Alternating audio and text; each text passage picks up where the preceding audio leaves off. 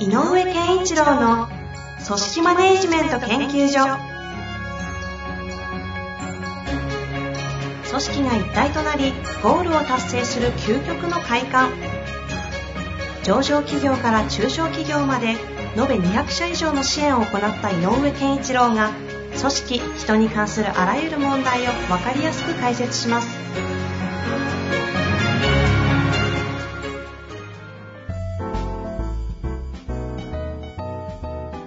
こんにちは、遠藤和樹です。井上健一郎の組織マネジメント研究所。井上先生、よろしくお願いいたします。よろしくお願いします。さあ、今日もご質問ありますので、早速聞きたいと思います。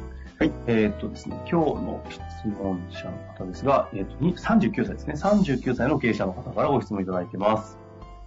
いきます。はい。ある種の社会不適合な人間たちが集うスペシャリスト集団の中で組織マネジメントのような概念とは程遠い組織と言えるのかというような組織で働いていました。しかし今回組織を解体し、それぞれ独立してやることになり、一部の得意な人間たちが再結成する形でチームを作り法人化いたしました。まさにアベンジャーズ集団です。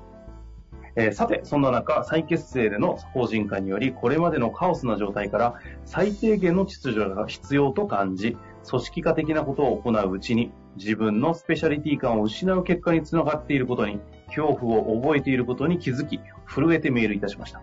うんこれからはイノベーションが必要な社会になると思っていますが、一体どんな組織形態が求められるのでしょうか要はお聞きしたいのは、えー私がどうすればよいのでしょうかという質問かもしれません。ということですね。はい、わかりました。面白い組織ですね。面白い組織っていうか、面白い仕事してるんでしょうね。なん興味深いですよねまあもはや組織なのかともありますけど。うん。あ、でも、今の、その、遠藤さんの一言ですよね。はいはい。もはや組織なのか。だから、多分、組織の考え方を変えなきゃいけないよね、この人たちはね。はいはいはい。ねあの、なんていうのかな、あの、会社を作ろうとしない方がいいよねっていう。おううん。だからまあ、今までのね、この組織マネジメント研究所で言ってきたこととはいはいはい。ずれるかもしれないけど、えっ、と、秩序立つとか、効率がいいとか、うんうんうん。うん、統一感があるとか、まあそういうような、えっ、と、ベクトルが合ってるとか、うんうんうん。で通常言われている組織的な考え方は、一旦もう、はっきり言って捨てちゃった方がいいよねと。なるほど。うん、思いますね。ほうほで、それぞれが、ある意味勝手に一国一城の主であった方がいいよね。う。はいはいはい。うん。でもね、あの、例えば戦国時代だって、えっ、と、それぞれがね、分かれていて、それぞれの国をしっかりと守っていたけど、ね、やっぱこう、全国っていう、えを束ねるっていう発想は、当時のね、あの将軍家が弱くなってるからこそ、束ねるっていう、誰かは束ねるんだぞっていうことはあったわけで、はいはい。でも、ね、群雄割拠してた時代は、全員が飛び抜けてるわけだよね。で、あれ、一人一人を全員あれまとめられたのって、結局まとめたのってね、あの、最後に、まあ、えっと、豊臣秀吉とかね、あので、徳川家康になったらちゃんとまとめたけど、戦国時代の魅力はないよね。うんそれぞれのうんうん。はいはい。だからまあ、あの、逆に言うと、この会社は今そういう状態にあるんじゃないの？かな？組織として。うんうん。だから、あの、言いたいことは、えっ、と、なんだろうかな、もうすごくシンプルに自分たちが何をやりたいかっていう、なんか夢みたいなものでもいいから、そういうもので握り合うっていう、えー新たなる、うー組織形態をむしろ作るぐらいの方がいいんじゃないですかな。ほうほうほうほうなんか、目的に集う。そう、だから一緒になったら一緒にやる意味が多分あるんでしょ、この人たちもね。うん。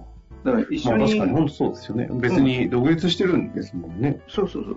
だけど、一緒にやった方がいいよねっていうところの共通項はあるはずなんで、それ何？なんだよね。ああ、そういうことですか。なんで、自分たち改めてこうやって集まったんだっけみたいなところを、ある種。目的的にその、いなんかこう、紐解いていくのを、まずやるってことですかそうするとね、例えば、例えば、A さん、あんた面白いもんって B さんが言うかもしれないもんね。はあはだからあんたと仕事したかったんだよねって。単純に。というと、何が起こらなきゃいけないっていうかというと、A さんの素晴らしいものをもっと素晴らしくしてあげるしかないよね。あ。なるほど、なるほど。スペシャリストなんだから。A さんと B さんで仲良くルールを作って一緒に何かやりましょうっていう、一緒に何かをやるルールを先に考えるっていうのが普通の組織論だけど、はいはい。そうじゃなくて、あんたすごいもんって言うんだったら、すごいことをさせてあげないといけないし。ああ、そういうこと。はいはい。だからやっぱりお互いがお互いのスペシャリスト感をどう、えー、と認め合ってるかが大事なのかもね。うんうん。この結束力としてはね。で、この人がもし、えっ、と、その中で、たまさか、その、えーそういう中心になって組織を少しこう、まとめるとか、組織だって動くだけに、いろんなことをやんなきゃいけないことを、この人が担ってるうちに、あれ？俺なんだっけって思い始めてるのかもしれないねあ。あ、はいはいはい。うん。いやでも、スタートアップ系でやるときって結構起きますよね。起きるけどね、はいそれってね、でもちょっとまた乱暴なこと言うから、あの、無責任なっていうか、えっ、と、言うと、あの、冷たいこと言うけど、なんでこの人やったのそれっていうのあるんだよね。この、この質問者の方。うん。そういう作業をね、ちょっと、えっ、と、スペシャリストとはちょっと違う領域のこと、会社をなんとかこう形づけるみたいなことに、なんでこの人やったのって言ったら、多分さっき言ったようにお互い見ていて、この人が適任だったからね。ああ。え、それはどういう意味ですか？その、この方が、要はある種トップなんでやったのって意味ですか？あトップっていうか、その、そう、束ねる役を、組織化をな、なぜこの人が中心になってやってんの？この人が組織化ということをやろうという意識をなんで向けたのかじゃなくて、その方がその役割をなぜ担ったかってことですか？うん。あでそれは今言ったように、あの、遠藤さん言ったみたいに、あ、俺やり、組織化したいからって思う人だった、思った人かもしれないし、うんうん。周り見渡しても、あ、やっぱ俺かなと思ったかもしれないし、はいはい。で、逆に言うと他の人から、あ、あなたでしょ、やってよって言われたかもしれない。うんうん。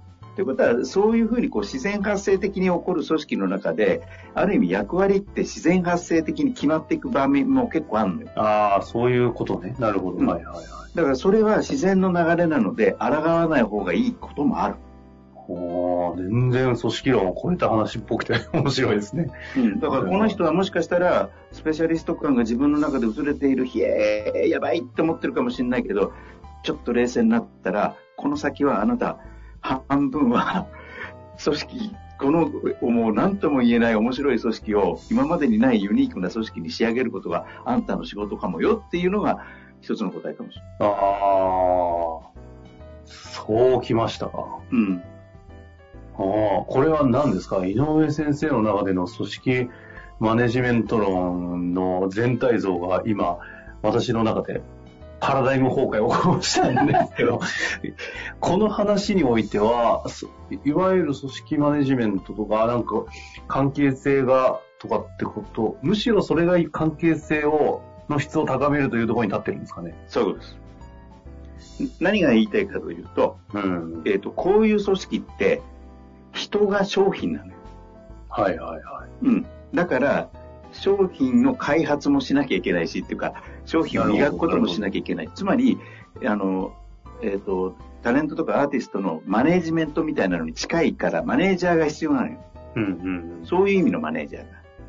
プロデューサーが。ああ、それがだから、この方なんじゃないですか？なんじゃないの？意味でってことですか？うんあでそうやってみんながなんとなく、おお前なんじゃないの？っていう感覚で、で、あ、俺かもなって思ってんじゃないかな、実は。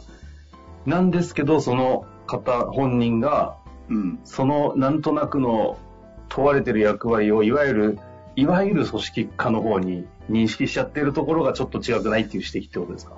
いや、えっ、と、二つあって、はい。例えばだけど、よくあのバンドでね、我々よく言ったんだけど、バンドであんまりうまくいかなかったら、えっ、と、ベースとドラムはスタッフで使えるぞとかっていうことがあったのよ。キャラクター的にね。うんうん。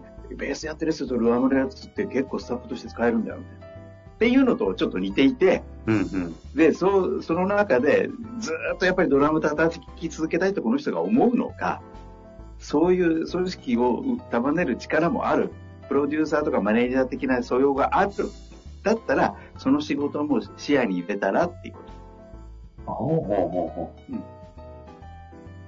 う。何人生を迫られている選択じゃないですか。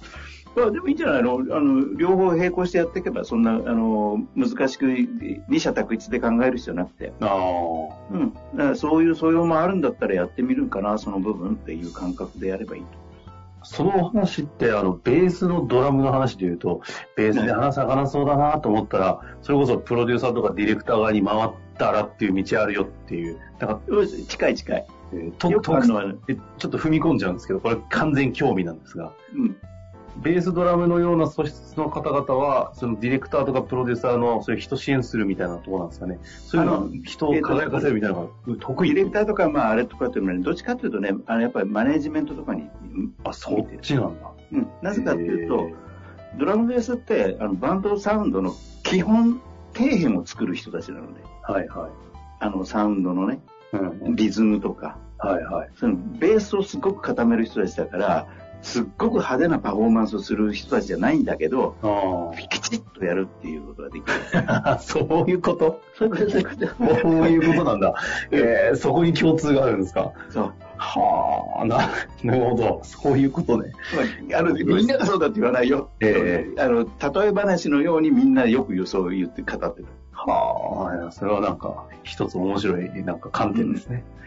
だからあんまりそういうわけですねうんはいあんまりこう、組織、組織の器を先に作ろうとするよりも、うんうん。えーまあ、あの役割もそうだけど、あの、スペシャリスト感をどんどん磨きながら、えっ、と、なんとなくで出来上がる、自然発生的に出来上がるものをちゃんとこう、強化していくような組織作り。うん。方が向くと思いますよ、こういうタイプの。うん。なるほど。組織ね。まあちょっとその上でね、まあある種新しい組織に近そうなので、はい試行錯誤するでしょうから、また何か質問ありましたら、ぜひ。あ、ぜひぜひ面お待ち白いですねしております。興味ありますよ。はい本。当ですね。井上さん、ちょっと実は、大得意なんじゃないかっていう、ここの領域。はい。そうですよね。というわけで、一旦今日は終わりたいなと思います。はい井上先生、ありがとうございました。ありがとうございました。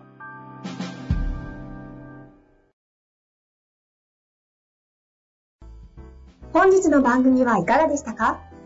番組では井上健一郎への質問を受け付けております。